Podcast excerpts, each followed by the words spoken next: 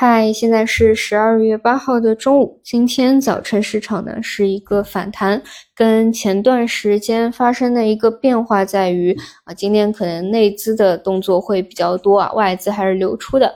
而我们已经很长一段时间没有看到啊，机构的方向在逐步拿回话语权了啊。之前呢都是偏玄学类的啊，那么这两天呢高位股出现了明显的比较大的波动啊，这个亏钱效应其实是非常严重的啊。无论你是想去博弈活口啊，还是高位的去打板啊，都是非常不舒服啊，时不时出现一个开盘就往跌停摁，那。小盘股这一边呢，波动也会比较大。之前给大家讲过，这个是需要去注意点问题的，就是它的一个拥挤度都已经是到历史极高的一个位置了。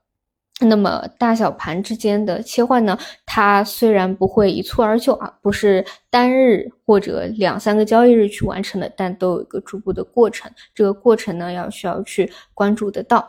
那么今天上午的一个反弹呢，主要板块啊，就是有啊上半年抱团的 AI 的方向啊，包括 CPU 啊，包括传媒啊啊。那么最近谷歌的视频啊，也都应该给大家去刷屏了。就我觉得啊，是有一些比较新的驱动的啊。但 AI 像真的想要这些机构都能够再重新回来啊，走一波的话，对于量能是有很高的一个要求。现在八千亿，嗯，就是持续性的话。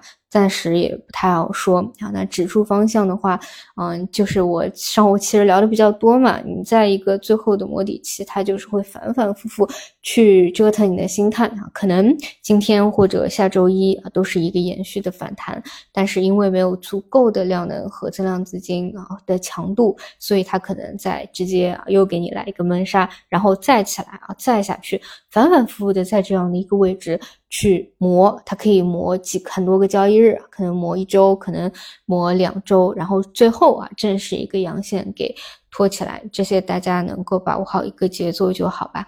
好的，那么这是今天早晨的内容，我们就晚上再见。